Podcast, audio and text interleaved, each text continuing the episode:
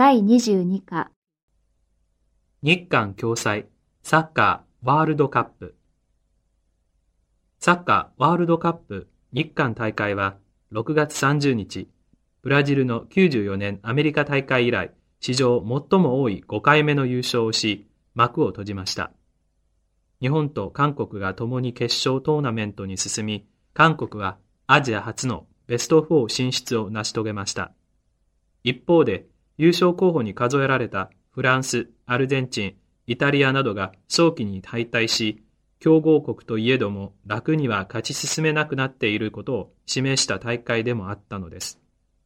5月31日にソウルでのフランス対セネガル戦でスタートした日韓大会の1ヶ月にわたる戦いの後を振り返ります。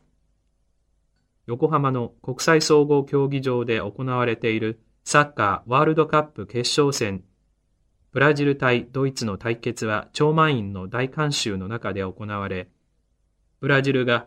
ロナウドの2つゴールでドイツを下し、ワールドカップ通算60勝目を挙げました。後半、ブラジルは守備的 MF クレベルソンを高い位置に上げ、スペースへの飛び出しを狙いました。ロナウド、ロナウジーニョ、リバウドの 3R に常に数的優位を保っていたドイツの守備陣だが、第4動きに組織が乱れ始めました。先制点はブラジルの猛攻が続いた後半22分、ゴール前でロナウドが不用意にキープしたハマンからボールを奪取。パスを受けたリバウドが左足で強烈なシュートで、カンがポールを前にこぼすと、忠実に詰めたロナウドが押し込みました。1点を取られてドイツは前がかりになりました。そこで切れ味のあるブラジルのカウンターが行き、後半34分、右サイドのクレベルンソンの突破から中央のリバウドがスルーし、ロナウドが2点目を取りました。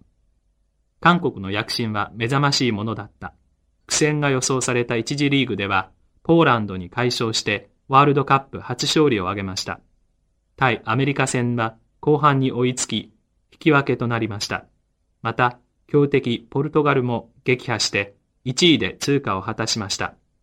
決勝トーナメントでも驚異的な粘りで快進撃を続けました。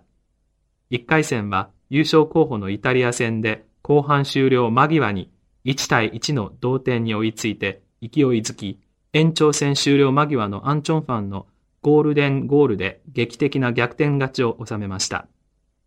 準々決勝も優勝候補のスペインとの対戦になったが、120分を戦って0対0で引き分けでした。ところが、ヒロの色濃い無敵艦隊を PK 戦で沈め、アジア勢としては初めての4強に進出しました。準決勝ではドイツの堅守を破れず、3位決定戦でもトルコに敗れました。だが、強い精神力で戦い続けた韓国がアジアのサッカーを新たな段階に引き上げたことは間違いないだろうと思われます。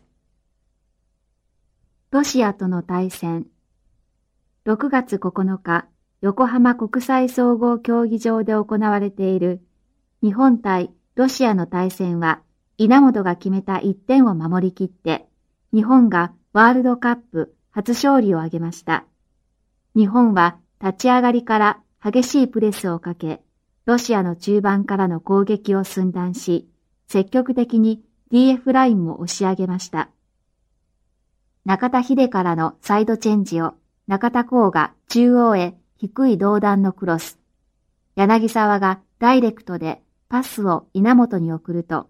稲本はラインの裏に抜け出し、落ち着いてバントラップして先制のシュートを決めました。ロシアもパスによる展開で得点を狙ったが、日本よりもスピードはあるものの、ミスも目立ったんです。シュートも雑で、終盤の猛攻でも、日本の DF ラインを崩せなかったのです。トルコとの対戦。6月18日、宮城スタジアムで行われた日本対トルコの対決は、小さなミスから1点が入り、トルコに勝利をプレゼントしてしまいました。小雨が降るピッチの状況に十分慣れない前半12分、日本はバックパスのミスから CK を奪われ失点。これが決勝点となりました。日本は後半、サンドスに変えて鈴木を起用し2トップにし、右サイドには市川を投入しました。後半16分、市川のセンタリングに西澤が頭で合わせるなど、サイド攻撃でトルコを圧倒し、CK や直接ゴールを狙え、FK のチャンスもあったが、活かせず追いつけませんでした。